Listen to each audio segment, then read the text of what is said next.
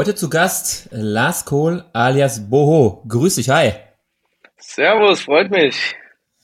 Schön, dass du am Start bist. Ähm, als Einstieg, ähm, ja, wollen wir ja natürlich immer so ein bisschen das Gefühl kriegen für unseren Gast und ähm, deswegen äh, habe ich mir jetzt im Vorfeld so ein bisschen mal überlegt, beziehungsweise deine Socials mal ein bisschen beobachtet und ähm, wie auch andere bist du ja seit einigen Wochen auch wieder regelmäßig auf Tour als DJ unterwegs. Ähm, Mhm. Jetzt habe ich so im Vorgespräch oder auch seit, seitdem wir uns äh, kennen oder auch Kontakt haben, echt so den Eindruck, dass du auch ähm, bei deinen Gigs oder generell so die Stimmung auch gerne aufsaugst. Und deswegen würde mich jetzt mal zum, zum Einstieg interessieren. Hattest du jetzt bei deinen ersten Gigs irgendwie ähm, so, ein, so eine Art Aha-Erlebnis vom beispielsweise einem Gast oder sowas oder eine Crowd, die dir so am meisten in Erinnerung geblieben ist nach dieser langen Abstinenz, ähm, die ja durch Corona entstanden ist? Kann man da, kann man da was, äh, was nennen? Ein Aha-Erlebnis. Ja, letztes Jahr, wo es dann wieder so ein bisschen äh, mehr losging, wurde ich dann äh, relativ im Lockdown, wo hier in Deutschland noch alles auf äh, Null war, nach Istanbul äh, gebucht und äh, ja, war ein überragend kranker Gig. Also dort äh, habe ich auf einem Milo Beach, nennt sich die Location, das ist so eine Beachbar, die dann einen großen Außenbereich hat und echt cool war so. Es war auch ein schönes Erlebnis in dem Winter oder beziehungsweise es war ja, eine warme Jahreszeit. Ich weiß jetzt gerade gar nicht genau, äh, wann es war, weil jetzt schon so viel wieder passiert. Ich muss nachgucken, aber es war irgendwie so relativ gegen Ende des Jahres. Da habe ich dort gespielt, dann war dort Sommer, hier war es noch Winter. Das war super cool für mich. Und die Leute dort äh, haben den Aha-Effekt gegeben, indem die mich komplett weggeflasht haben. Da wusste jeder, wer ich bin irgendwie. Es war sehr anders als in Deutschland zu spielen, was auch generell irgendwie öfters schon mir aufgefallen ist. In, Im Ausland und die Leute befassen sich oft äh, viel intensiver mit dem Künstler, der dann da auflegt. Und äh, man wird da anders gefeiert. Und äh, das Aha-Erlebnis für mich selbst war einfach, ähm, dass die dann noch mich irgendwie einen Tag später auf eine Rooftop-Session eingeladen haben, wo ich dann nochmal äh, quasi so ein Set gespielt habe und das Ganze total absurd wurde. Es war einfach irgendwie gefühlt im hundertsten Stock und das Ganze ist dann äh, mit mit Sonnenuntergang gewesen. Du hattest einen kompletten Blick äh, über ganz Istanbul gehabt. Äh, dann wollte jeder mit mir ein Foto machen. Jeder wollte dann irgendwie nochmal, dass ich da länger spiele und so weiter. Es war richtig abgefahren und da habe ich dann wieder gemerkt, alles klar, Lars, du bist back im Game irgendwie. Das ist genau das, was du vermisst hast, was du brauchtest. Ähm, da habe ich dann nochmal so diesen Spirit wieder riechen und äh, fühlen können. Und ähm, ja, dann ging es dann halt wieder relativ weiter irgendwie so hier in Deutschland Deutschland die ersten Sachen und dann auch wieder in der Hometown in Köln gespielt. Äh, da hatte ich dann so einen Aha-Effekt, äh, okay, ich war jetzt lange weg und habe sowieso relativ reservierte Gigs in, äh, in Köln selbst. Ähm, keine Ahnung, es gibt halt so ein Sprichwort, äh, das Pferd im eigenen Stall ist nichts wert und das ist bei mir irgendwie auch in Köln der Fall. Äh, spiele überall anders, aber selten in, äh, in Köln leider. Hab da aber auch viele Leute, die mich feiern und wo es auch echt Spaß macht und da hatte ich halt dieses schöne Erlebnis gehabt, dann tatsächlich dann eine vier Wochen Session habe ich die genannt. Ich habe in vier Wochen jede Woche in einem anderen Club, in einem anderen Veranstalter aufgelegt, in einem anderen Kontext und ein anderes anderes Set. Einmal war es ein bisschen melodischer, einmal war es härter, einmal war der Club mehr ein bisschen äh, hier in Modonien zum Beispiel äh, ganz gemixtes Publikum, das andere war eine After Hour, das andere war so. Ähm, das war dann schön, dann noch, noch mal irgendwie so sich einzufühlen in der eigenen Stadt, äh, wo ich dann auch überrascht wurde quasi so von von der äh, Crowd in der Hometown. Ist, ist denn äh, jetzt nochmal auf, auf das Istanbul-Thema zurückzukommen, dadurch auch äh, vielleicht dein ähm, 100. Äh, Janowitz Records äh, Release mit Keynes entstanden? Dass äh, ihr das dahingehend benannt habt? Oder wie, wie ist das entstanden? Ja, 100 Punkte für dich. Fear Loading in Istanbul ist dort entstanden und tatsächlich an dem äh, Rooftop ist mir die Idee gekommen und zwar fing es halt irgendwie so an abends, ähm, dass ich da in Milo Beach aufgelegt habe und die so, hey Diggi, wir haben dir hier irgendwie voll die Mega-Session noch irgendwie ermöglicht. Morgen hast du Bock, um 10 Uhr abends machen wir dein Rooftop Sundowner Set und bla bla bla. So, alles klar, machen wir. So, und dann ging es halt los, bin irgendwie mittags mit einer Freundin noch, äh, mit der Miri, die mir dann auch das Vocal gesungen hat. Deshalb habe ich sie halt auch mit äh, eingebunden. Die ist mit mir quasi so als Tourmanager rum äh, getravelt in der Zeit, wo wir in der Türkei waren, sind auch noch eine Woche da geblieben, für halt einfach ein bisschen, weil ich wollte immer schon in, der, in Istanbul sein. Ich habe immer nur so diesen fünf Sterne super äh, All-In-Urlaub gehabt, Türkei, wie das halt irgendwie so jeder kennt, Sida, Antalya, Alanya oder wie die Dinge alle heißen. Und äh, dieses authentische Türkei-Istanbul-Feeling ist mir immer ferngeblieben. Und da hatte ich halt die Möglichkeit und dann sind wir eine Woche da geblieben. Da war so viel äh, geiler Spirit und ich habe echt gedacht, so, die Stadt hat mich verzaubert. Irgendwas ist hier so ein bisschen, hat einen Berlin-Touch, hat aber auch irgendwie so diesen free, open-minded Touch. Die Leute sind ganz anders drauf, als ich die irgendwie äh, ja in Erinnerung hatte oder für, für mich irgendwie so abgestempelt habe äh, für die Türken, die hier in Deutschland sind oder die ich kennengelernt habe, äh, ganz andere Menschen. Total cool, hat mir echt einen anderen Blick gegeben und dann dachte ich so, irgendwas ist hier ganz besonders. Und ähm, ja, um darauf zurückzukommen, dann war halt dieser Gig und es fing dann so an, dass die Taxifahrt halt wirklich irgendwie original wie so ein Fear Loading in Las Vegas äh, war. Dann so ein total abgefahrener Taxifahrer, der hat da während der Fahrt irgendwie einen geraucht, es hat sich ständig verfahren, ist irgendwie so absurd hin und her äh, gerast und getriftet und wir hinten drin und haben uns gefühlt, wie als ob wir in so einem Film wären. Und da ist dann so im Taxi so, ich sag, ey, hier, Miri, das ist wie in Fear Loading in dem Film irgendwie. Wir steigen einfach in dieses Auto ein und fahren hier mit Johnny Depp durch die Stadt. Und äh, ja, so ist es auch irgendwie gewesen. Und dann kamen wir dann da an und dann da aufgelegt und alles war einfach nur mindblowing.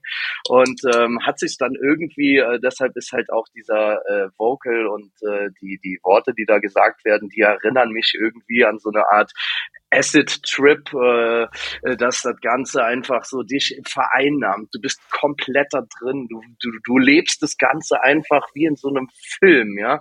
Das war gar kein normaler Gig. Das war von A bis Z, wie als ob ich gerade irgendwie in so einem Hollywood-Streifen mitmache. Äh, dass das Ganze so äh, fancy wurde, dass ich da dieses Set gespielt habe. Am Ende kamen noch die Eltern von dem Veranstalter und irgendwelche, die Oma an, irgendwelche Iraner-Mütter, die dann mit Kuchen und äh, Tacos auf mich gewartet haben, äh, Fotos machen wollten und keine Ahnung, wir da auf diesem Rooftop waren. Wie gesagt, du hattest einen Blick über die ganze Stadt. Richtig krass. Also so einen Ausblick hatte ich fast noch nirgendwo. Und äh, da war dann ein Swimmingpool noch und so weiter. So, so alles super abgefahren.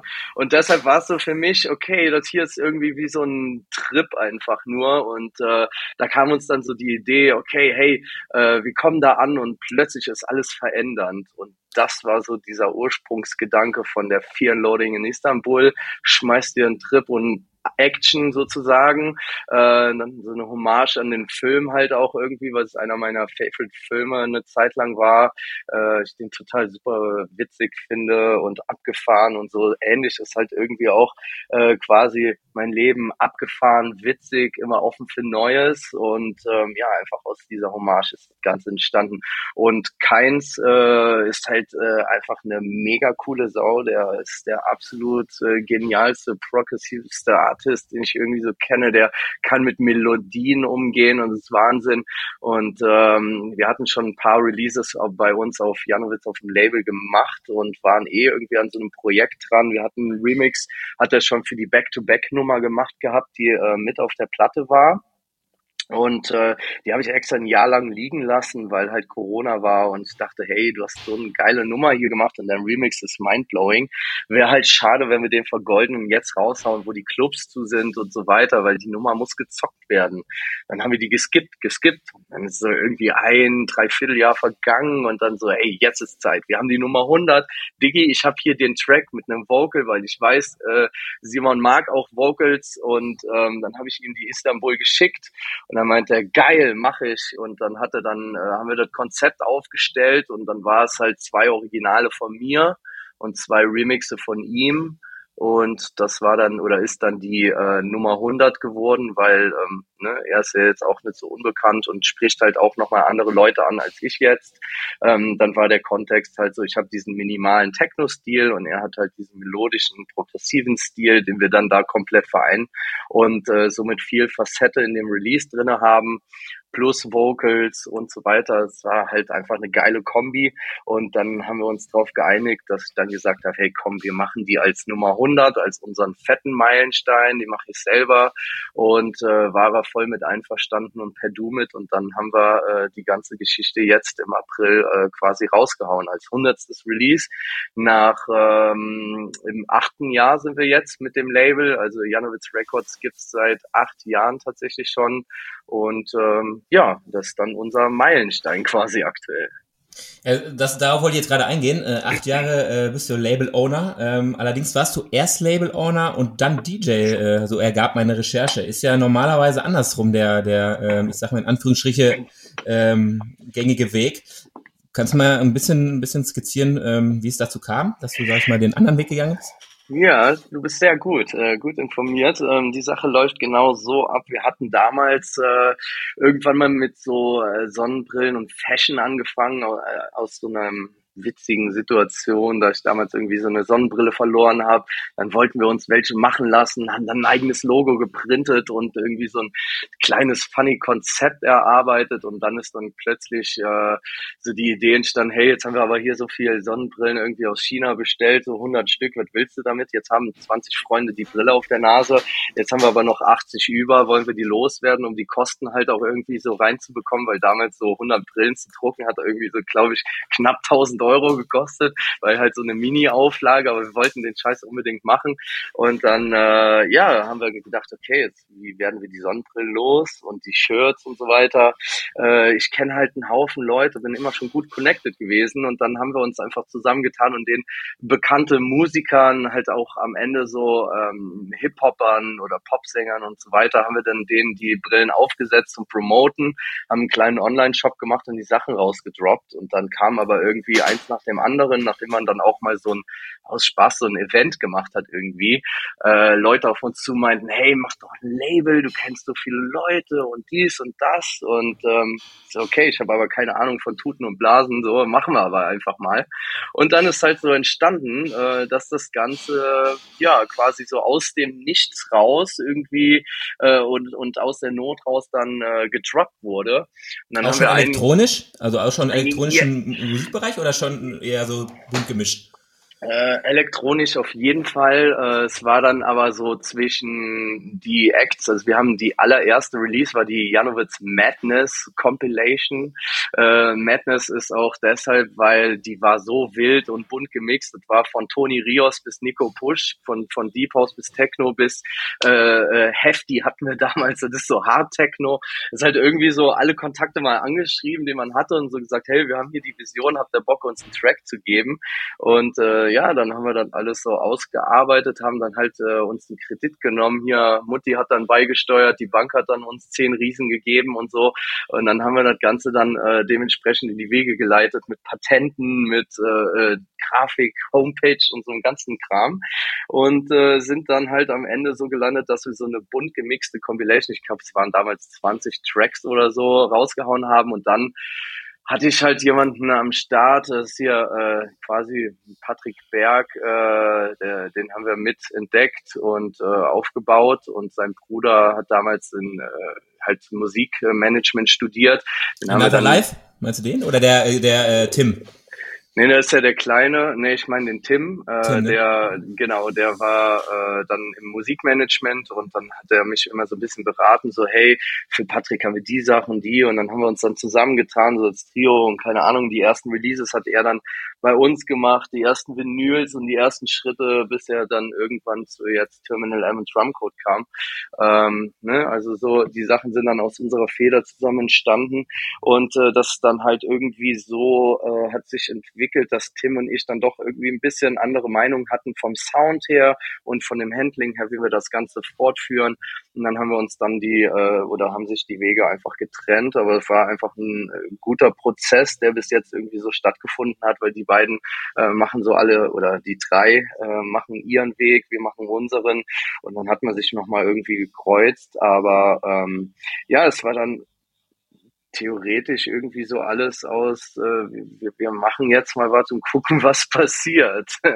Hieß so. das denn damals schon äh, Janowitz auch? Habt ihr den Namen schon gehabt? Und wenn, wenn ja, ähm, kommt, ich kenne eigentlich nur Janowitz, Janowitzburg in Berlin. Ist, hat das irgendwie einen Ursprung daher oder wie, wie, wie kamt ihr dann auf den Namen?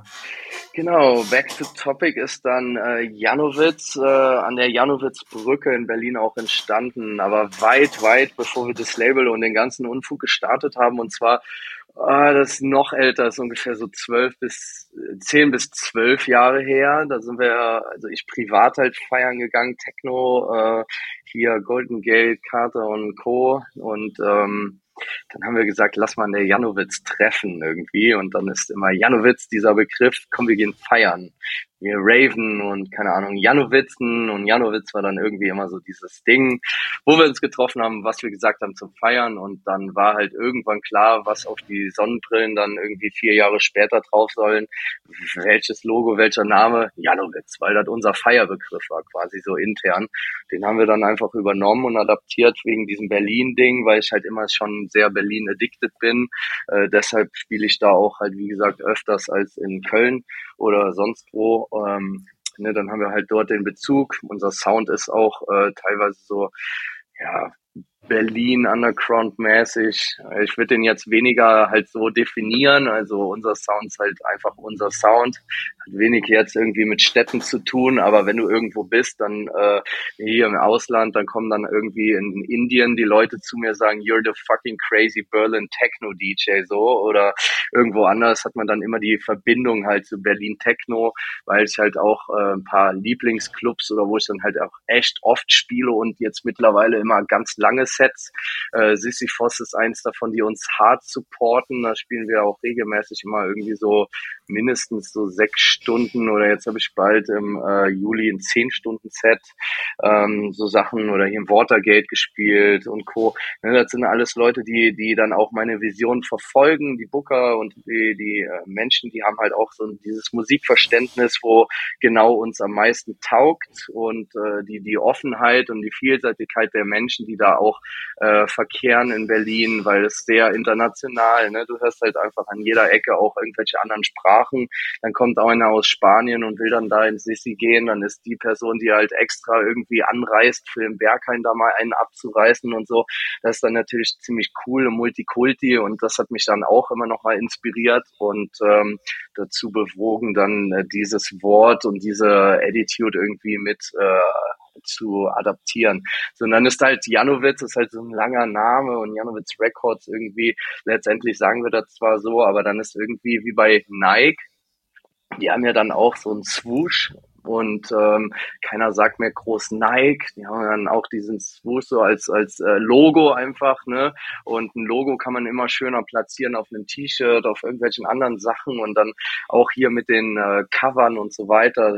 Fand ich Janowitz ausgeschrieben immer ein bisschen lang. Dann haben wir das auf Jaw umgelegt, halt und ähm, dann das Dreieck mit eingebunden, weil das Dreieck bei uns steht für Liebe, Mensch und Musik. Und jede Ecke, egal wie man es dreht, zählt in der Regel äh, führt es nach oben und äh, immer nach vorne, immer für innovativ zu sein und immer für alles zu verbinden. So, das ist dann halt der äh, Ursprung draus mit dem J, mit dem Anfangsbuchstaben und Witz irgendwie. So haben wir das W genommen, weil es dann am coolsten aussah. Und dann ist dieses Jaw quasi das Branding geworden für Janowitz Records. Warum, warum seid ihr denn, ähm, du hast ja Berlin-Bezug gerade beschrieben, ähm, ich weil ich, jeder von uns kennt immer relativ viele Leute, die, sag ich mal, es nach Berlin zieht, die sagen, ich hab, will meine Chance da suchen, ich habe Bock da hinzugehen. Hattest du äh, irgendwann den Traum, das Bedürfnis, da hinzugehen? Hat dich da was dran gehindert? Hast du gesagt, nee, ich will meiner Heimatstadt Köln äh, treu bleiben? Ähm, weil ich höre jetzt daraus, dass du da schon auch Bock hättest, glaube ich, äh, regelmäßiger zu sein, oder? Ähm, jein, also äh, auch jetzt gerade im Moment mit meiner Freundin. Wir hatten jetzt letztes Mal überlegt, ob wir irgendwie so ein Movement machen, weil sie wohnt in München, Millalou wohnt in München hier, ich wohne in Köln. Äh, ist immer so eine Fernbeziehungsgeschichte, schwierig irgendwie alles zu kombinieren und dann so, hey, wollen wir mal irgendwann zusammenziehen? Wenn ja, wohin? Und ein bisschen rumgesponnen.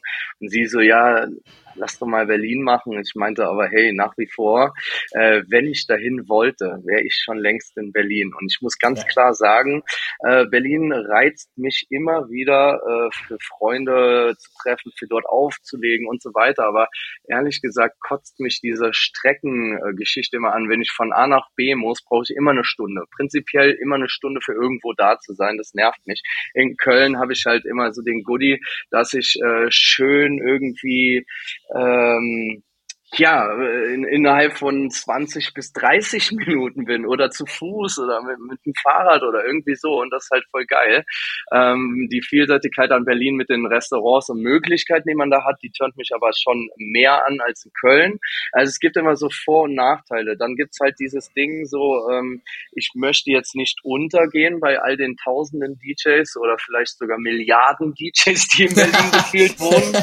irgendwie ist da jeder äh, irgendwie in Medien äh, macht was mit Kunst und ist DJ und da wollte ich halt weg von, ja. Und ich bin eins der Labels in Köln, die irgendwie ja wirklich dann auch herausstechen, stark herausstechen, so von, von den ganzen Sachen. Ich würde da fast mal mit böser Zunge behaupten, dass dann eher nur kompakt und äh, Traum. Äh, dann sind wir, ich weiß jetzt wenige Labels, die wirklich eine weltweite Standing haben so eine Aussagekraft quasi, die, die in Köln gebased sind. Sorry, wenn ich jetzt irgendwen wirklich vergessen habe. Äh, sind jetzt die, die mir so spontan einfallen. Ähm, und da wollte ich halt einer dabei sein. So, wenn du jetzt aber guckst, in Berlin sind halt dann auch äh, viele Top-Labels irgendwie am Start und äh, haben ihre Basis da alleine auch durch die Clubs. Ne? So, wenn wir jetzt mal davon gehen, so Watergate, einer meiner Lieblingsclubs, äh, haben ein eigenes Brand, dann äh, Foss hat ein eigenes Brand, dann haben die eigenen DJs, die eigenen äh, Agenturen haben äh, Labels und da halt alles da, wie gesagt, milliardenfach irgendwie äh, vertreten ist, gibt's dann dementsprechend auch alles äh, doppelt und dreifach. Und das halt in Köln weniger und deshalb äh, habe ich da auch nochmal so ein bisschen ein anderes Standing. Außerdem mag ich nicht so dieses Local-Ding, irgendwie so, jo, äh, rufst jetzt hier Boro an, da kommt er vorbei, weil er um die Ecke wohnt. Nee, ich mag dieses Reisen und diese ganzen Sachen halt auch noch und da nochmal ein bisschen leicht abgesetzte Attitude zu haben. ja, ja, es ist äh, in Berlin schneller als gedacht. Komm mal für einen Hunderter vorbei, äh, den Rest regeln wir später. Aber ich, yeah, find, ja, ich, ich, ich finde es gut, dann, äh, dass du äh, dem Westen auf jeden Fall treu bleibst, weil ähm, ich sag mal, Köln ist ja auch mit, mit einer der Hauptstadt der elektronischen Musik jetzt hier in, in, in NRW. Von daher, ähm, ja, hätte ich, hätte ich jetzt auf jeden Fall auch gesagt, ne? Ähm, euer Label mit, mit Compact zusammen ähm, war mir auch schon vor unserem Kennenlernen ein Begriff. Deswegen, ähm, ja, ist auf jeden ja, Fall geil. Top, top, dass ihr ähm, hier hoffentlich noch bleibt, auf jeden Fall. Ähm, ja, safe, safe.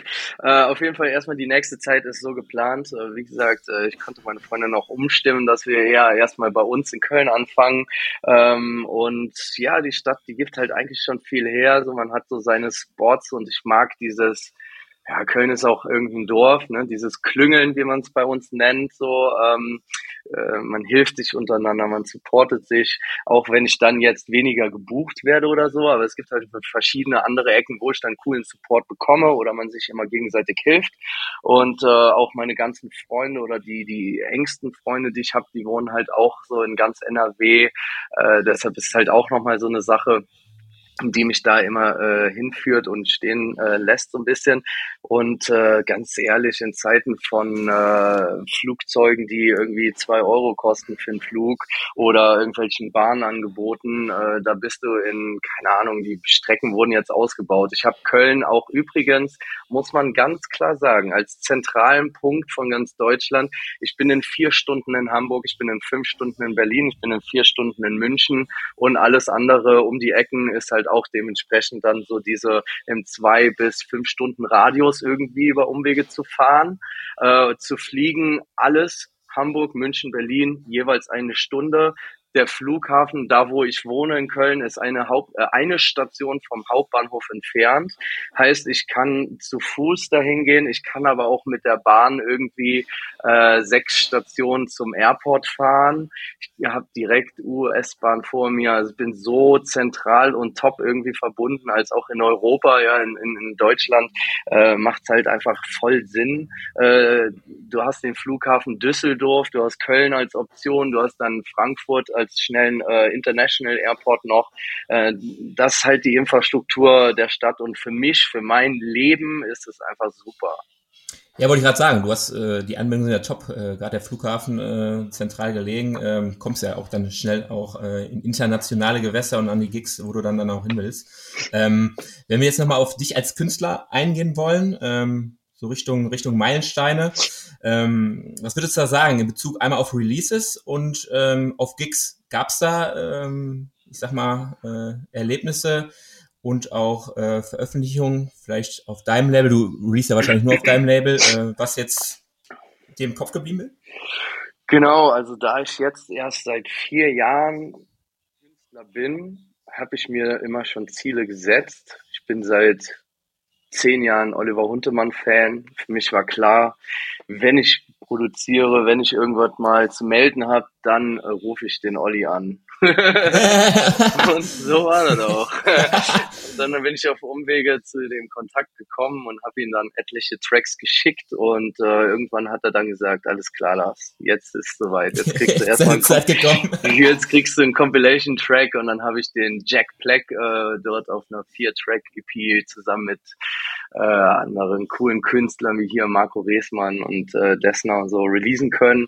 Ähm, und dann halt ein paar Monate später ging es dann für die eigene EP weiter und äh, da meine größte äh, ja, das, das größte und schwächste Ding bei mir ist die Ungeduld. Äh, die habe ich dann auch äh, so genannt, die EP, weil es irgendwie die, die schlimmste Eigenschaft von mir ist, aber auch dann irgendwie so der größte Meilenstein, den ich äh, in der Karriere quasi für mich erreicht habe, auf Senso zu releasen. Und dann war ganz klar, die Ungeduld-EP kriegt Olli von mir mit drei Tracks. Und ähm, ja, das war halt schon irgendwie was ganz, ganz Besonderes.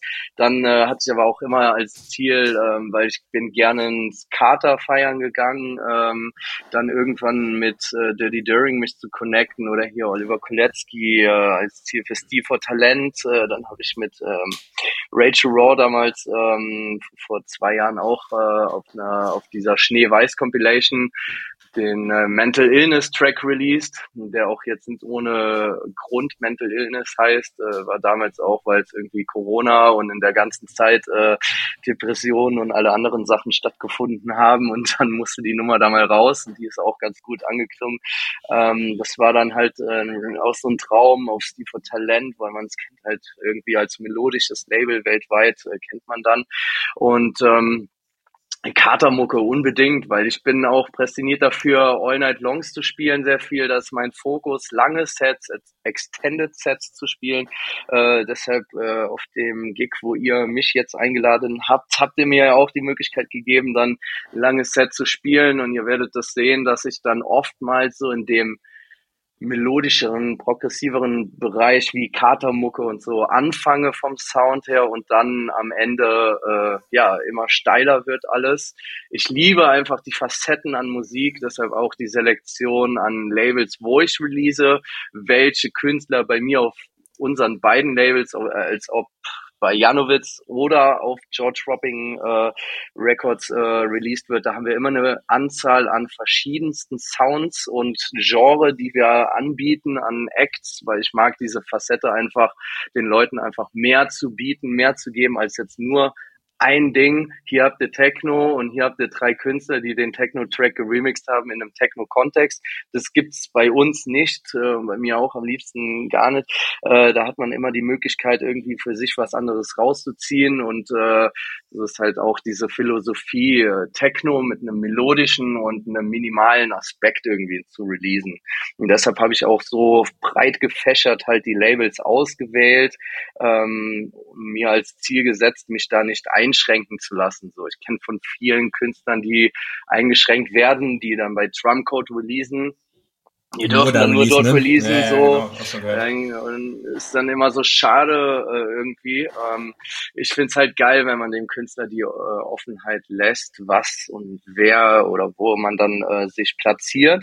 Und ähm, setzt das bei mir selbst, bei dem Label und bei meinen ganzen anderen Künstlern, die ich auch äh, teilweise manage, genauso um. Ja, dann finde ich es halt geil, wenn ich mal gerade in dem Modus bin, irgendwie so ein Techno-Brett rauszuballern irgendwie, dann hau ich bei mich dahin, dann sind dann 130 BPM und die dementsprechenden Sounds.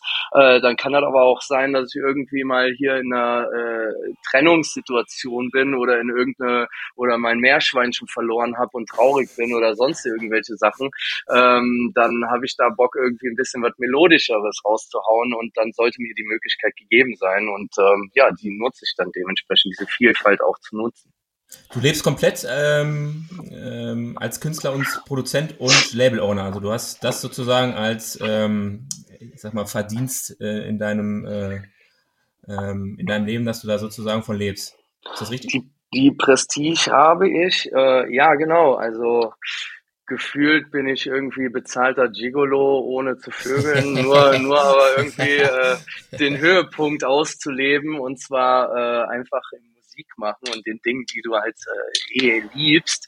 Ich mag's zu reisen, ich mag's äh, neue Leute, neues Essen zu entdecken und ähm, ist halt genauso dieser Job. Ne? Also man muss ganz klar sagen, so living a dream. Und äh, wenn ich dann jetzt so zu einer kleinen Anekdote irgendwie oder einer Situation komme, wenn ich auf eine Privatparty nach Mauritius gebucht werde, um dort Musik zu machen, äh, eine Woche bleiben kann, am weißen Strand mit türkisem Meer bin, so, dann ist das schon ziemlich surreal. Und dann ist das dieses, ja, geil, du hast die Prestige, das äh, zu machen, dafür bezahlt zu werden, die Sachen bezahlt zu bekommen und noch Mucke zu machen und den Leuten noch deine Vision und deine Sachen, die du halt im Kopf hast, äh, darzulegen und dann äh, im Bestfall halt dafür abgefeiert zu werden. So, das ist schon eine abgefahrene Sache. Und äh, die hat mich da krass angespornt, die ersten Gigs. Also wirklich, ich glaube, ich hatte irgendwie Dauerlatten in der Zeit, so wo ich angefangen habe, es ist so ein Mega-Erlebnis, so du spielst da Tracks, du machst einen Übergang und suchst dir ja quasi aus deinem Kopf diese Sachen raus, die du dir theoretisch vorbereitet hast. Man muss dazu sagen, meine Vorbereitung ist einfach ein Backup mit äh, einem USB oder zwei USB-Sticks zu haben, wo ich 10.000 Tracks drauf habe. Also ich habe einen äh, 250 Gigabyte Stick dabei, zwei, und die sind vollgeballert mit Tracks. Also ich kann dir, wenn du gerade irgendwie Bock auf Michael Jackson hast und wir hier eine Disco-Session spielen sollen, dann hätte ich die theoretisch dabei. Oder ich kann dir auch das äh, Todes-Techno-Set raushauen. Ähm, und äh, diese musikalische Freiheit, ne? wie gesagt, auch beim Releasen äh, gebe ich mir dann auch im DJing einfach dass wenn die Situation es zulässt, auch irgendwie so unexpected äh, Momente irgendwie herbeizuzaubern. Ich hatte dann mal irgendwie äh, einen Gig, dann habe ich so eine Rhythm is a Dancer äh, gespielt in einem Techno-Kontext mit zwei anderen Tracks dabei. War dann auch schon ziemlich abgefahren oder irgendwelche anderen Sachen mal. Und ähm, ja, das ist so die Vorstellung, dass ich dann immer viele verschiedene äh, äh, Tracks mir als Backup nehme. Und dann kommt man dazu, dass zum Beispiel meine eigenen Produktionen immer so 30 Prozent mit in den ins Set einlaufen lasse. 30 Prozent sind dann äh, Label-Releases, um die zu promoten und ganz klar, ich feiere die Sachen ja auch selber ab, ne? sonst würde ich die nicht releasen. Letzte Wort habe äh, ich immer noch äh, bei den ganzen Sachen, ob es jetzt für Janowitz oder George Dropping ist. Letztendlich äh, hat sich herauskristallisiert, äh, dass Rachel Raw halt das komplette Label George Dropping macht, weil es einfach super viel ist und äh, mein Werdegang doch ein bisschen äh, ja angezogen ist, dass dann die Zeit teilweise fehlt und sie dann halt alles macht, ich aber dort den R&R noch komplett mache job.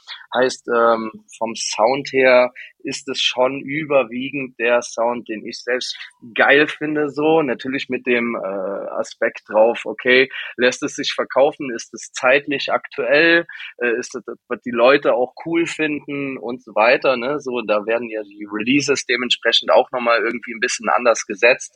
Ja, wenn ich jetzt nur alles von mir selbst raushaue, nach meinem eigenen Gusto, das würde nicht funktionieren, aber ist schon so der Größteil und da dann äh, der Rest von den, also die 30 Prozent, die Rest bleiben von so einem Set, äh, die sind dann mit fremden Titeln, die ich mir dann äh, mühevoll raussuche und wo ich dann auch teilweise, ne, wie gesagt, dann stößt man auch auf so ein paar Goldschätzchen oder andere Labels, wie, wie euch kannte ich halt auch, bevor wir in Kontakt getreten sind.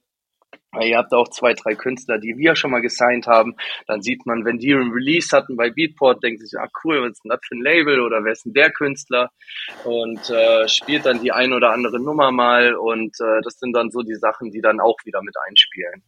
Und äh, dann so ein komplett mein, mein Dasein irgendwie so be, äh, ja, kreieren.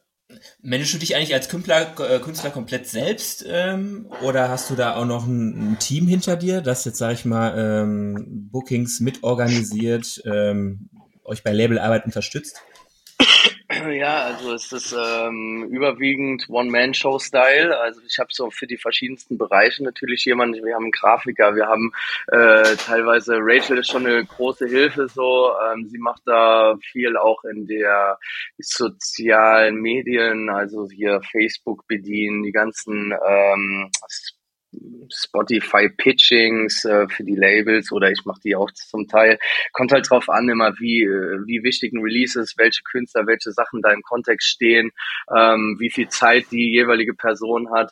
Also wir haben da verschiedenste Leute, also wir sind ungefähr für keine Ahnung, schon fünf, sechs Leute, aber im Großen und Ganzen am Ende ist dann viel Rachel und ich, die das Ganze dann äh, absegnen und machen und finalisieren. Deshalb ist dann auch für mich immer so das Ding, wenn ich dann zu meinen Gigs reise, nutze ich die Zeit, um Demos zu hören, um mich dann irgendwie postingmäßig auseinanderzusetzen. So ist halt ganz geil, die Zeit zu überbrücken. Oder wenn ich hier zu meiner Frau fahre, dann irgendwie in der Bahn nach München, da die fünf Stunden, äh, ist dann oftmals halt äh, eine ganz gute Connection irgendwie mit äh, WLAN oder halt mit dem anderen Handynetz und dann bist du da drin und äh, hängst die fünf Stunden nur in irgendeinem Posting waren oder Sachen am Klären und so, geht halt virtuell ja alles super nebenbei. Dann muss ich dann nicht im Office die Zeit verbringen. Äh, solche Sachen mache ich dann halt viel so im, im Drive-by quasi. Sag mal so ähm, ein, zwei Herausforderungen, die dich oder euch ähm, bei der täglichen Labelarbeit so ähm, beschäftigen, also die, sag ich mal, vielleicht auch anstrengend sind, wo ihr sagt, hey, ähm, ja, vielleicht das habe ich mir vorher anders vorgestellt oder äh, da muss ich jeden Tag so viel Gas geben, damit ich dahin komme, wo ich hin will? Ja, genau. Also da kann ich dir genau eine Sache sagen, die mich am meisten nervt. Social Media. das ist so ein Rotz, aber musste man von Anfang an machen. Also ich bin da ja reingewachsen. Wie gesagt, ich hatte ja damals dann da diese 100 Sonnenbrillen liegen und dann war halt ganz klar, wie kriegst du die los? Du musst halt die Leute irgendwie connecten, du musst die anschreiben, du musst Präsenz zeigen, du musst irgendwie dich aufmerksam machen, äh, musst da halt deinen Effort reingeben. Und da ich nicht anders kenne, ist dann halt immer jeden Tag Hello sagen, äh, ob ich jetzt hier sage, hey, ich habe ein neues Set, ich habe hier äh, die und die Sache gemacht oder wir haben hier irgendwie eine neue Vinyl released.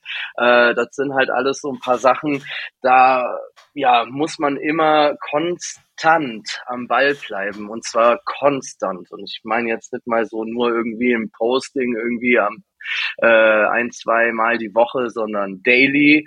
Äh, geht vielen auf den Sack, ist aber auf der anderen Seite durch die jahrelange Erfahrung, äh, muss ich sagen, dieses konstante feiern viele ab oder ich werde auch oft gebucht, wo dann Leute sagen, geil, Alter, du hast so eine coole äh, Online-Präsenz, wir finden das cool, dass du dann auch immer so eine Story machst, äh, wenn du hier auf dem Weg bist, dann, dann Feedback gibst, wie war die Crowd, wie war das äh, oder irgendwelche Leute oder irgendwelche funny Situationen. Ich ich habe äh, letztes Mal mit in so einer Runde gesessen im Backstage, da kam einer an und sagt, Digga, äh, ich verfolge dich nur wegen deinem Social Media, wegen deinen Stories, weil ich dich so witzig finde. Ist okay, krass. Ähm, finde ich voll scheiße, aber okay. äh, daran sollte man nicht bemessen werden, für Unsinn zu machen oder sonstigen Kram. Aber ähm, ne, ist halt auch ein gewisser Teil an Unterhaltung, den man da bietet und äh, irgendwie so präsent ist. Und äh, das habe ich dann relativ schnell gecheckt oder halt auch die Leute, die ich manage, dann sag ich dann bei jedem, hey ihr, wenn ihr Releases habt, ballert raus, ihr müsst Hallo sagen so.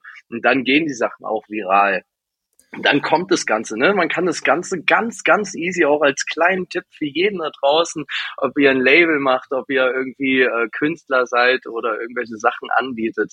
Nehmt euch ein Beispiel an damals Ed Hardy.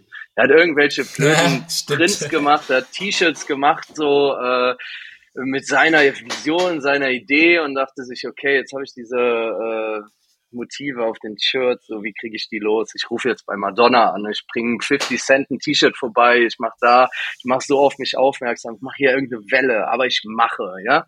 Also Stillstand ist keine Option, das ist so eine so eine Sache, die ich äh, jedem hinter, hinter die Ohren schreibe. Ähm, das macht, äh, das macht gar keinen Sinn. Man muss wirklich immer konstant am Ball bleiben. Auch deshalb in Corona sind viele äh, Leute äh, untergegangen oder hatten auch mentale Probleme. Ich habe mit sehr vielen Freunden und selbst auch, ne, oder mit vielen anderen gesprochen, äh, dass dann halt so diese, dieses Schöne, dieses, äh, was in der Welt passiert, wir traveln, wir haben alles toll, wir äh, saufen hier ein, wir haben geiles Essen, wir treffen die Freunde, wir sind hier im Disneyland. Das ist alles dann ja abgebrochen und weggebrochen komplett. Und ähm, und da muss man sich dann auch irgendwie so ein bisschen fangen und die Konstante behalten, dass man trotzdem am Start bleibt und den, äh, dem Publikum dann irgendwie in mein Set äh, vorspielt, trotzdem Tracks äh, serviert und so weiter und sagt, hey, hier bin ich, ne? Konstant äh, immer am Start bleiben. Ganz, ganz wichtig. Und äh, deshalb ist dann halt Fluch und Segen dieses äh, Thema Social Media. Und ich muss echt sagen, so irgendwie geht's mir hart auf den Sack, aber irgendwie finde ich es auch manchmal ganz witzig ähm, ja, gibt halt manche Momente so, wo du dann auch echt happy bist. Ich lieb's, privat feiern zu gehen in, in Clubs, wo das Handy abgeklebt wird.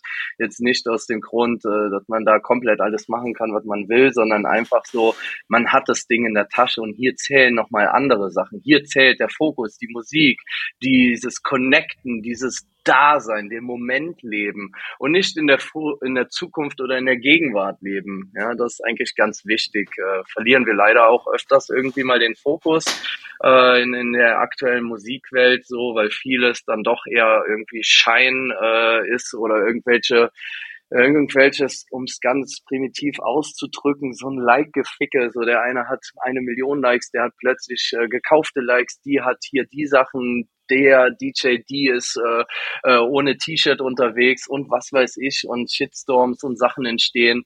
Ne, ist halt Fluch und Segen so ein Social Media, aber ohne das Ganze hätten wir halt auch irgendwie keine Ahnung damals wenig Erfolg gehabt oder die Leute auch erreicht. Ich habe ja damals äh, auch alle angeschrieben hier über die sozialen Medien und äh, irgendwann kommen dann so Punkte, wo dich Leute anschreiben, wo du denkst, hä, wie kommt das jetzt zustande? Das ist dann halt einfach nur durch dieses ganze moderne Zeugs entstanden. Und da muss man ganz klar sagen, es hat auch einen Vorteil. Aber es ist eine Sache, die ich sagen könnte, wenn ich nochmal den nächsten Schritt erreiche, brauche ich die Person, die mir die ganzen Postings jeden Tag macht, äh, weil das geht mir hart auf die Nerven. Kann ich mir sehr gut vorstellen. Und äh, ein, ein Statement dazu nochmal, was ich auch immer beobachtet oder beobachtet habe, dass ähm, ja es immer schade ist, dass viele vielleicht das ähm, Event ähm, mehr feiern oder dieses Happening da zu sein, das mitzuteilen, anstatt die Musik. Und ähm, wenn das vielleicht mal wieder irgendwann so ein bisschen ins Gleichgewicht geht, dass die Leute die Musik feiern, den Künstler ähm, dann auch wertschätzen, das Handy vielleicht auch mal unten lassen und nicht mit äh, voller geballter ähm, Kamera äh, das ins Gesicht halten, dann ähm, ist das ist das vielleicht dann noch mal ähm, was was Schöneres, weil ich glaube, diesen Moment, den man dann äh, für sich oder mit anderen dann auch teilt, ähm, ohne das Smartphone in der Hand zu haben, ist dann vielleicht ähm, der schönere, aber vielleicht auch nicht für jeden. Das muss man dann natürlich den Leuten auch wieder wieder zugestehen, weil natürlich jeder ist anders, ne? Genau, ähm, ganz genau. Das Publikum ändert sich ja auch. Also es ist ja jetzt auch noch mal jünger geworden zum Teil oder irgendwie so die Kids, die jetzt äh, in der Corona-Zeit keine Möglichkeit hatten, die 18 geworden sind, die fangen ja jetzt quasi so als äh, Newbies an, die irgendwie die, die, die Welt für sich entdecken und für die ist natürlich so mitteilen und alles irgendwie so on point. Also um es mal runterzubrechen, ich bin jetzt 33 Jahre alt, ich habe äh, damals, äh, klingt jetzt irgendwie so super lustig, wenn ich mit 33 sage, aber damals, ne, ich bin genau in der Zeit geboren, wo Internet erfunden wurde und äh, das überhaupt gestartet ist, wo wir früher noch Snake auf dem Nokia-Handy hatten und jetzt plötzlich Handys haben, die äh, fast irgendwie äh, Kaffee kochen können. Äh, weißt du, so alles ist super abgefahren, super modern, alles hat sich entwickelt und ist viel äh, erreichbarer geworden. Also ich schreibe mit Leuten in Australien, ich schreibe mit dem, ich habe die Möglichkeit der Kommunikation und so ist es halt auch für die ganzen Leute, ne? Die äh, wollen das dann auch irgendwie mitteilen und sagen, hey hier, Digi, ich bin hier in Afrika, ich bin hier unterwegs, ich habe hier den Scheiß gerockt oder ich bin mit dem und dem unterwegs. Ne? Das ist dann halt auch so eine Sache, die ist 2022 so. Das ist halt einfach der, der Lauf der Dinge. Heute gibt's Netflix und Prime. Äh, früher habe ich CDs und DVDs gesammelt. Ja, das interessiert keinen Sau mehr. Ich habe mittlerweile gar keinen Player mehr zu Hause. So, wenn du mir jetzt eine äh, CD mitgibst, so die kann ich nirgendwo abspielen. So, das ist halt einfach, einfach äh, der komplette Wandel. Und um äh, dann noch mal ganz kurz eben auf deine Frage zurückgekommen, so auf Highlights und Sachen so in meiner Karriere. Äh, der erste Gig im Sisyphos oder genauso auch im Watergate, auch alles No-Handy-Politik äh, waren Sachen für mich, da habe ich nochmal richtig gefühlt, wie geil ist dieses Gefühl, wenn die Leute da sind in ihrem Modus, dir ins Gesicht gucken, die Musik hören, dieses, äh, dieses ganze Konzept nochmal mehr checken, statt sich ablenken zu lassen von irgendwelchem Scheiß wie passen meine Haare, sehe ich hier gut aus, tanze ich cool genug oder sonstiges. Das ist alles egal, weil da wird kein Foto, nichts gemacht. Da geht's um dieses äh, ganz raw Gefühl, ja. Du gehst dahin, um zu tanzen, um Musik zu hören, dich zu connecten, um eins zu sein mit dem Abend. Und das ist eine Sache, die liebe ich halt auch sehr an Berlin, weil da halt diese Möglichkeiten sind, oft ähm, im Vergleich zu anderen Städten und Ländern. Ähm, dann habe ich aber zum Beispiel irgendwie in Indien gespielt, da standen alle mit dem Handy vor mir, weil die das so geil fanden, wie The Crazy Berlin DJ da auflegt, weißt du? Und ähm, wollten dann halt jeden Moment da einfangen. Ist dann irgendwie strange und äh, so leicht schizophren für mich manchmal da irgendwie so zu handeln. Aber die coolen Momente, die sind halt die, wenn man so back to the roots geht, wo es wirklich drum geht, zu fühlen und zu leben und den Moment so nur auszuleben und äh, jetzt nicht mit allem zu teilen oder irgendwie zu recorden. Glaubst du eigentlich, äh, weil wir gerade beim Thema, ähm, ja, was, was machen jetzt die jungen Leute, was, ähm, was haben wir damals gemacht? Ähm, wenn wir jetzt mal so 10, 20 Jahre in die Zukunft gucken, ähm, ich sag mal, Technologien wie Blockchain, NFT-Plattformen und Co. hast du vielleicht auch schon mal gehört. Hast du, mhm. ähm, hast du vielleicht ähm, eine Idee dazu, ob Labels, sagen wir mal in 10, 15, 20 Jahren überhaupt noch Bestand haben, weil die Möglichkeit natürlich besteht, dass durch äh, Technologien, wie ich die gerade genannt habe, einfach ja, ich sag mal, der Künstler äh, demokratisiert ähm, viel mehr Anteil ähm, an seinen eigenen, ähm, äh, ich sag mal, Veröffentlichungen hat und dadurch so ein Label, mhm. der als ähm, Verteiler dann auch funktioniert, überflüssig wird. Hast du dich da schon mal mit beschäftigt? Mhm, klar. Also da ich ja selber auch äh, als äh, durch die, die jahrelange Erfahrung, die ich jetzt habe, habe ich auch schon so einigen Labels geholfen für deren Start, äh, beraten oder verschiedene Künstler, äh, die dann sagen, du Lars, ich habe hier die Vision oder können wir da irgendwie was machen, kannst du mir da helfen? Ich will hier meine eigene Mucke nur releasen, ich habe aber keinen Bock irgendwie meine ganzen Stuff irgendwie an ein Label zu schicken, zu warten, bis die das absegnen. Ich habe keinen Bock, dass die dann von vier Tracks nur zwei aussuchen. Ich will alle vier raushauen, ich will das machen und das machen. Ich will hier irgendwie äh, auf meinem Artwork irgendwie mein eigenes Gesicht drauf haben, statt irgendwie äh, was anderes drauf äh, und sonstige Ideen. Ja, ich will das in der Hand haben, ähm, ich will meinen eigenen Überblick über die Zahlen und Co. Äh, geht alles. Es, äh, halt auch ein Fortschritt, den man hat, wenn man dann so independent sein will. Letztendlich sind wir ja mit unseren Labels auch Independent Labels. Ich werde jetzt weniger von Universal oder anderen irgendwie so supported oder wir sind keine Sub-Labels. Wir machen alles komplett aus eigenem, äh, aus eigener Kraft und äh, Sachen.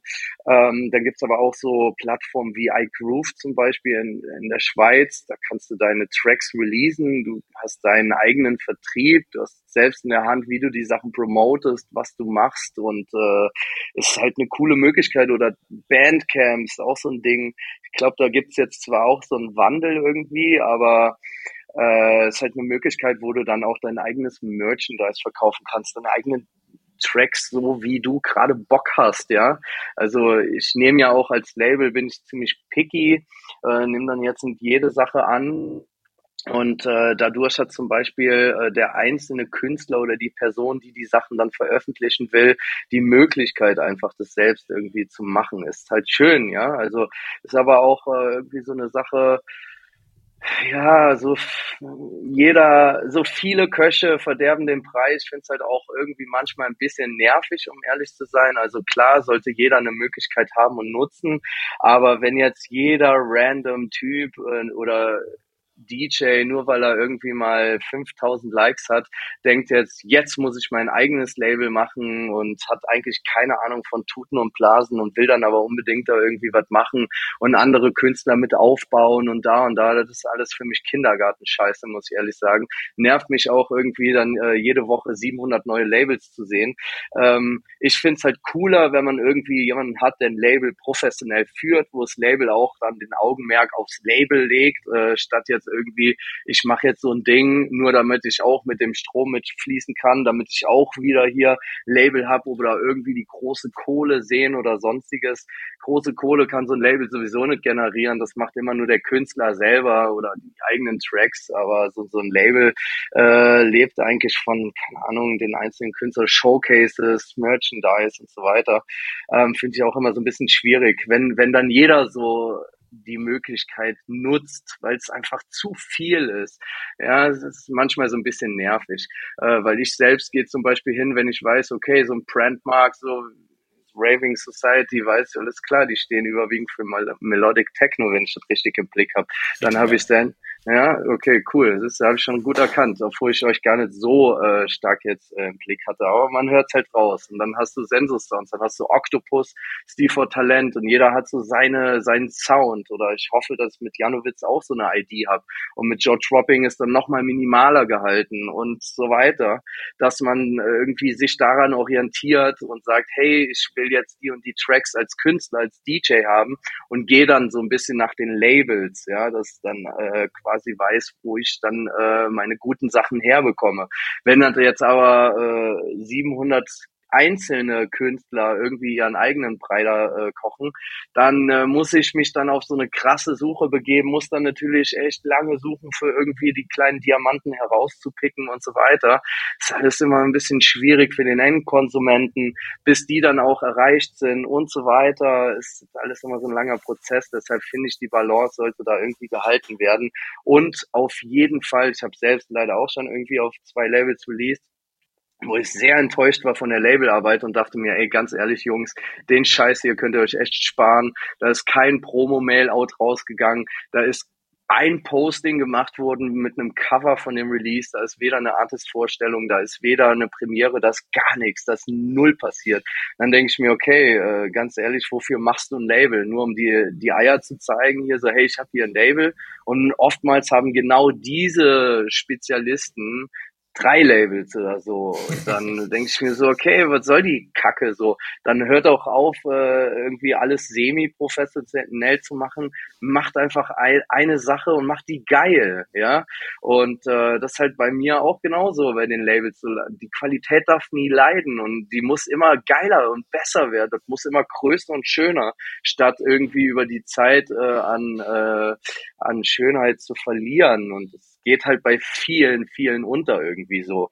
Und ähm, deshalb ist es so ein schmaler Grad zwischen alle haben die Möglichkeit und alle machen so oder äh, äh, wir, wir sind hier so ein bisschen selektierter und arbeiten mit verschiedensten Leuten nur zusammen. Ich, ich bin echt mal gespannt, äh, wo das noch hinführt, weil ich habe äh, letztes Mal, äh, letzte, vorletzte Woche mal einen Podcast gehört. Ähm, ja, dass halt beispielsweise Spotify ähm, sich eine goldene Nase verdient und die Künstler an sich ähm, ja einen Bruchteil pro, pro Play da kriegen und ähm, generell, generell für einen Künstler da so ein bisschen ähm, mehr Fairness zu generieren, ist ja grundsätzlich erstmal gut. Mhm. Was du natürlich sagst, ist auch richtig und wichtig, dass ähm, ja der Musikmarkt generell nicht nur nicht noch mehr mit, mit Schrott übersät wird. Deswegen ähm, ja, bin ich echt mal gespannt, ob ähm, bestimmte Technologien wie Blockchain, NFT und Co. da irgendwann ähm, ein, ein gutes Mittelmaß finden und ähm, ja, würdest, würdest du jetzt sagen, äh, dein Label wird es in zehn Jahren äh, noch geben? Ja oder nein? Äh, ja, arbeiten wir drauf hin. Also ich würde mal äh, so eine Frage würde ich immer mit Ja beantworten, so weil äh, wenn ich das Ganze mit dem Aspekt äh, führen würde, dass wir irgendwann ein Ende sehen, dann äh, würde ich da schon einen falschen Grund-Mindset äh, irgendwie an den Tag legen. Äh, deshalb klar, irgendwann machen wir die 200. So, und wenn ich die 200 mache, dann machen wir die 300 am besten. Äh, und so sollte das Ganze halt fortgeführt werden. Und ähm, ja, gibt da viele Labels, die man sich dann so irgendwie mal als ähm, äh, Ding nehmen kann. Als Beispiel hier Compact halt seit Jahren beständig, haben angefangen als zwei, drei Freunde und sind mittlerweile ein Weltunternehmen und eines der krankesten Labels mit dem heftigsten, qualitativ hochwertigsten Sound. So, und da sollte man dann hinarbeiten und das Ganze dann so ausarbeiten mit seinem Team, selbst vereinbaren und so weiter. Ähm, natürlich kommen dann immer neue Möglichkeiten hinzu, wie du schon sagst, NFT, mein Vertrieb, auch mal hier an der Stelle ein Shotout an Dictis, äh, mega geil, supporten mich äh, auch schon einfach seit Jahren. Dort war ich auch jetzt vor zwei Wochen noch äh, zu einem Interview und haben uns da bequatscht und äh, in Stuttgart getroffen. Äh, die geben mir immer viel äh, Feedback oder Verbesserungen. Wir bequatschen uns im Team, wenn wir jetzt irgendwelche äh, besonderen Releases haben, jetzt wie die 100, dass wir die dann bei Beatport nochmal extra pitchen und platzieren und dann haben die halt nochmal andere Kontakte. Dann wird dann da auch so ein Dude vom Beatport mal angerufen und sagen, ey, hier Diggi, wir brauchen einen Banner, wir brauchen hier ein Feature, äh, die Nummer, die muss fetzen und so, ne? Dann arbeitet man da zusammen und bastelt die Sachen dann halt noch größer und cooler auseinander. Und ähm, die haben mich dann auch angesprochen, meinte, ey, hier, hast du nicht mal Bock, NFT rauszuhauen? Und da, wir haben das jetzt mit verschiedensten Leuten gemacht oder ich habe auch hier letztens gesehen, dann ist dann hier so ein David Getter und wie die alle heißen, Robin Schulz und die machen dann alle ihre NFT-Geschichten und verkaufen dann so ein quasi so, so ein Bildchen oder irgendwie so eine animierte Scheiße, um ehrlich zu sein, für richtig viel Geld. Für mich ist das noch alles sehr fremd, deshalb verurteile ich es jetzt erstmal so als irgendwie ein bisschen Unsinn. Ähm, aber auf der anderen Seite hat es wahrscheinlich schon seinen Sinn, kommt er eher aus dem Gaming-Bereich und äh, habe mich da auch schon so leicht reingefuchst. Irgendwie. Die Idee finde ich ganz witzig, dass man sagt, hey, wir haben hier ein NFT, das ist zum Beispiel irgendwie so ein animiertes äh, Cover mit einem Track, den du dir kaufen kannst. Und den Track, den ist dann irgendwie so eine Bo-Produktion von mir aus oder irgendwie von XY-Künstler, den gibt's nur einmal. Und wenn du den kaufst, dann kostet der halt 2000 Euro, aber du hast den nur und das ist dein Ding. Und wenn du das geil findest und so ein Sammler bist oder so, dann sollst du das haben und dann hast du halt so ein digitales Goodie. Ähm, ich war früher halt auch so ein Dude, der immer an den Mediamarkt gelaufen ist und hat sich die Blu-rays gesammelt und gekauft oder DVDs damals, weil ich sowas richtig cool fand, ja, aus diesem Sammleraspekt und dieses, ja geil, ich brauche die äh, äh, Uncut-Version, ich brauche was Besonderes, ich brauche hier die Box irgendwie.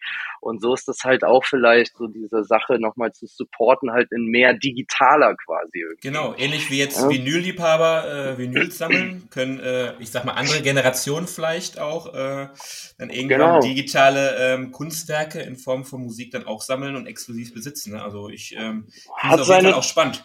Absolut, hat seine Daseinsberechtigung, nur weil ich es jetzt nicht so äh, befürworte oder vielleicht noch nicht so ganz für mich entdeckt habe, heißt jetzt nicht, dass das schlecht ist. Äh, ich habe, wie gesagt, schon die Erfahrung gemacht mit, die machen da auch echt richtig Kohle mit, ähm, auch jetzt nicht wenig und ähm, haben dann, wie gesagt, so einen Track mit irgendwie so einem animierten Ding. Den Track gibt's dann zehnmal und die verkaufen jeden Track für einen Tausender irgendwie. Ähm, wenn man sowas machen will, cool habe ich demnächst äh, vielleicht auch mal vor. Wie gesagt, wir haben darüber gesprochen, da ich jetzt aber nicht so ganz geil da drauf bin und meinen Fokus jetzt auf so Sachen für damit Geld zu machen irgendwie lege, weil es doch eher irgendwie um die Kunst geht. Äh, und äh, ja, Streaming ist da halt auch so ein Ding, ne, für viele Leute zu erreichen, für den Mainstream zu erreichen, ähm, da, da dann halt den, das Augenmerk drauf zu legen. Unser Special, was wir haben, ist dann halt immer mal eine Vinyl ein, zwei Mal im Jahr zu machen. Äh, äh, für den Sammler und Jäger irgendwie. Ähm, aber die NFT und digitalen Sachen ne, sollte man doch tatsächlich auch irgendwie im Blick behalten, um einfach auch mit den Generationen, die jetzt kommen oder den Hypes irgendwie ein bisschen mitzureden, mitzuschwimmen. Beobachten auf jeden Fall und ähm, ja, man, man, man weiß ja auch noch nicht, was kommt. Äh, es gibt ja auch Themen wie Metaverse oder auch, ich sag mal, digitale Veranstaltungen, die vielleicht für eine bestimmte Generation irgendwann dann auch noch parallel zu der analogen Party vielleicht interessant werden. Deswegen, ähm, wir sind Voll, ja. interessiert, ne? machen auch noch nichts, gucken uns das an, aber ähm, ich, ich bin der Meinung immer, man sollte auch offen sein für Veränderungen und, und schauen, wo es hingeht, wo es hingeht. Ähm, zum Schluss nochmal, ähm, weil wir jetzt schon fast eine Stunde voll haben, ähm, sprechen wir eigentlich sonst immer so eine kleine Anekdote an. Ähm, wir würden es jetzt mal okay. umgedreht machen, ähm, vom Highlight zum Lowlight sozusagen, ähm, weil viele immer von Highlight sprechen. Hattest du dann eigentlich mal bei einem Auftritt beispielsweise irgendwie so ein richtiges, richtiges Lowlight in deiner Karriere? Auf jeden Fall. Dann hau mal raus. Geil, pass auf, fällt mir direkt ein, äh, klischeemäßig jetzt direkt, äh, ich will kein Sch hier irgendwie eröffnen, aber irgendwie hat die liebe Deborah de Luca bei mir den Bock abgeschossen.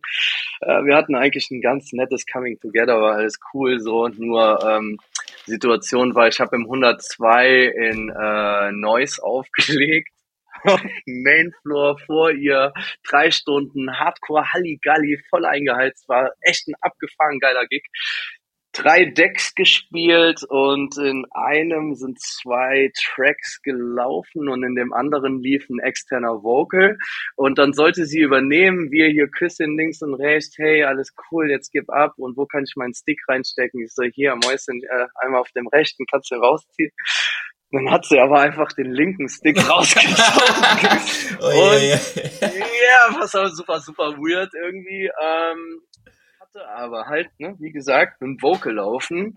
Äh, die anderen zwei Tracks waren halt der Beat und dann zog sie den raus und dann war das Vocal nur noch da und ging auch nur noch eine Minute zack, sie zieht den raus, guckt ins Publikum, die Mucke aus, aber das Vocal läuft. Irgendwie war so die Situation, hey, ich mache jetzt die Hände hoch und mache es so, als ob das so sein soll reißt sie den Stick aus der Hand, steckt den wieder rein, macht random irgendeinen Track an, zack, zack, zack, draufgelegt in, und diesen Track irgendwie laufen lassen, damit wieder Mucke läuft.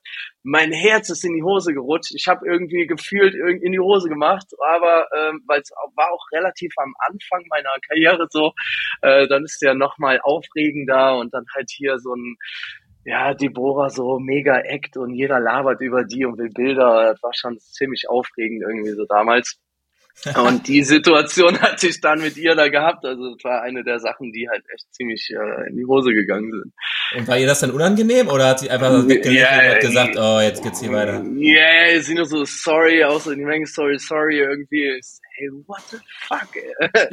Guckt uns böse an und sie so, ey, wirklich sorry, umarmt mich nochmal so. Das war dann irgendwie so diese nette Rettung. Also da hat sie jetzt nicht so diese Diva gespielt, so mir ist jetzt alles scheißegal und ich bin jetzt hier am Start. Ähm, ja, keine Ahnung, war irgendwie funny. Genauso ähnlich hatten wir einen Gig gehabt mit, auch geil, also super cool irgendwie mit Christian Smith zusammen so legt, auch dann so, okay, hier links kannst du auf dem Player dann weitermachen. Irgendwie kam er aus Versehen an die Play-Taste und dann ist die Mucke komplett ausgegangen. War dann in Essen gewesen, in äh, was, Westend oder wie das heißt, ich weiß nicht ganz genau. dann auch hier mit äh, Rachel Raw zusammen aufgelegt und dann eher so Mucke aus guckt auch in die Menge, guckt uns an, macht dann einfach so, äh, äh, keine Ahnung, was hier passiert. Ihr wir seid die DJs. Ja, yeah, so, weil wir ja gerade am Spielen waren, gucken ihn wieder an, so, machen so, so einen auf, ey, ey, du Schelm, du warst das Ganze, drücken auf Play, die Leute fangen wieder an zu tanzen, alles war cool, alle haben gelacht und es ging weiter, so. Das sind halt so ein paar Sachen, aber in den zehn Sekunden dann hast du echt ein scheiß Gefühl und sie sind wirklich abgefahren. Also so kurz Mucke aus ist halt echt immer mies und äh, dann muss man halt ganz schnell handeln irgendwie und ich kann auch äh, äh, da als Tipp so egal wem das passiert mit mit Lachen und Sympathie kriegt man sowas immer weg irgendwie. So ne, wie gesagt, wir haben uns dann kaputt gelacht statt aufzuregen. So ist halt eh passiert und er so nach dem Motto, ich war das jetzt nicht, aber er war's. so und ähm, ja war war einfach irgendwie funny, aber auch irgendwie negativ negativ. Ist das, äh, ist, ist das ein, ein, Unterschied, meinst du, ob das am Anfang eines Sets äh, passiert oder am Ende? Oder ist das gleich scheiße? es ist halt tatsächlich beides am Ende passiert. So, ähm, ich weiß jetzt nicht, war, war in Ordnung. Äh, also ist mir lieber irgendwie so oder dass man dann da jemanden noch hat, wo man so eine Interaktion hat, als wenn die Technik versagt. Ist mir auch schon passiert irgendwie. Ne? Ähm, Player, alles geil gewesen, vier Decks hin und her. Auf einmal ist aber äh, der Player mit dem Stick, der gelingt drei Playern, weil ich spiele meistens drei Playern irgendwie oder am liebsten auch vier, äh, die dann gesinkt auf einen äh, äh, gelingt, äh, dass, dass der Link-Player ausgegangen ist und die Mucke komplett weg irgendwie und dann hast du halt eine scheiß Situation so. Ähm, dann die zu überbrücken äh, oder irgendwie klarzustellen dem Publikum gegenüber so, hey, das ist jetzt nicht mein Fehler gewesen oder das liegt ja an der Technik, glaubt dir ja dann erstmal keiner und dann hat man so ein scheiß Gefühl. Äh, Finde ich schlimmer, als wenn so ein funny Moment kommt und äh, man dann da irgendwie am Ende oder am Anfang dann mal so ein Problem hat. Ja, ich glaube, das verstehen die Leute auch, wenn äh, die, die da auf, auf in, in der Kanzel zum Beispiel sehen, der Übergang da gerade oder das, ähm, der eine beendet sein Set, der andere beginnt, sein Set, dann haben die, glaube ich, mehr Verständnis, als wenn jetzt beispielsweise fünf Minuten die Mucke mittendrin ausgeht und äh, man zweifeln muss, ob der Tontechniker da seinen Job macht. Ähm, das äh, gebe ich dir recht, das ist, glaube ich, dann nochmal bitterer, äh, wenn dann äh, länger als ein paar Minuten die, die Mucke da komplett ausgeht. Ja, yeah, definitiv. Aber wie gesagt, man, die Leute sind ja auch alle immer so, ja, drauf bedacht. Die haben ja Bock, die warten ja in der Regel so auf dich, die wollen dich ja hören, deshalb verzeihen die dann auch relativ viel. Und ich denke, wenn man dann jetzt nicht da irgendwie den absoluten Ober-Larry macht oder irgendeine wirklich komplette Mist baut, ich weiß jetzt nicht, was da passieren kann, dann geht halt mal kurz die Mucke aus, dann muss man sich arrangieren, sondern wird schnell verziehen. Dann machst du zwei Übergänge, dann ist die Sache vergessen, so, dann geht die Party wieder weiter. Ja, solange man dann mit seinem Sound dann auch äh, überzeugt und ähm, das hoffen wir ja auch, dass du das bei unserer Party am 6.5. in Dortmund in der Oma Doris machst. Da haben wir natürlich auch Bock drauf. Dann äh, denke ich mal, wird das, äh, wird das auch äh, wuppen. Ja, voll geil. Wie gesagt, ähm, lange Set spielen sowieso mega cool. Dann äh, habe ich durch euch die Möglichkeit, ich habe noch nie in Dortmund aufgelegt, also wird auch meine äh, Entjungferung dort. Und ähm, ja, mal gucken, ob wir alt werden in der Oma. ja, ich bin gespannt, auf jeden Fall. Also gibt's ja äh, ein paar Adressen in Dortmund und die Oma Doris zentral gelegen, äh, ist auf jeden Fall ähm, auch ein Hafen für elektronische Musik. Ähm, ein bisschen kleiner, ein bisschen gemütlicher, aber dafür in einem intimen Bereich ähm, oder in einer intimen Umgebung, Atmosphäre. Von daher ähm, mach dich auf einen geilen Abend gefasst und ähm, ja, an der Stelle ähm, für alle Hörer, äh, freut euch auf Boho, 6.5. Ähm, du hast Bock, oder? Ich habe Hardcore-Bock, ich habe immer Bock. ja, auf jeden Fall. Also es gibt eigentlich kein Mal, wo ich keinen Bock habe. Ich glaube, äh, wenn man den Podcast jetzt hört und dich so auch, ähm, wie du generell sprichst und ähm, über, über, ich sag mal, über dein Lebenswerk, über deine tägliche Arbeit sprichst, ähm, kann es eigentlich keinen geben, der ähm, keinen Bock hat, dich zu hören. Von daher, ähm, ja, würde ich jetzt mal sagen, das Schlusswort ähm, äh, überreiche ich dir dann nochmal und ähm, wir sehen uns dann am 6.5. Vielen lieben Dank. Dann erstmal äh, fettes Danke äh, für die Einladung. So, wie gesagt, ich freue mich sehr und auch hier fürs Pod, äh, für den Podcast. Also coole Nummer. Ihr habt da auch echt äh, einiges aufgebaut. Äh, bis wir jetzt bis zugesagt habt, habe ich euch ja auch erstmal gescreent. Ihr habt euch ja da schon äh, echt geile Acts äh, zugelegt. Habt auch mit dem Label äh, auch damals Chapeau. Ne, fällt irgendwie öfters unter den Tisch, wenn man mal Props ausspricht. Deshalb bekommt ihr die jetzt von mir, von Label Owner zu Label Owner und so. Ähm, macht auch einen geilen Job, freut mich dabei zu sein und auch quasi ein Teil davon zu sein. Deshalb äh, im persönlichen Kontext bei dem nächsten Gin Tonic werden wir das Ganze besiedeln. Geil, geil. Dann äh, sage ich äh, dir noch einen schönen Abend und dann ähm, sehen wir uns äh, spätestens am 6.5. Bis dahin. Ciao, ciao. Genau. Ciao, ciao.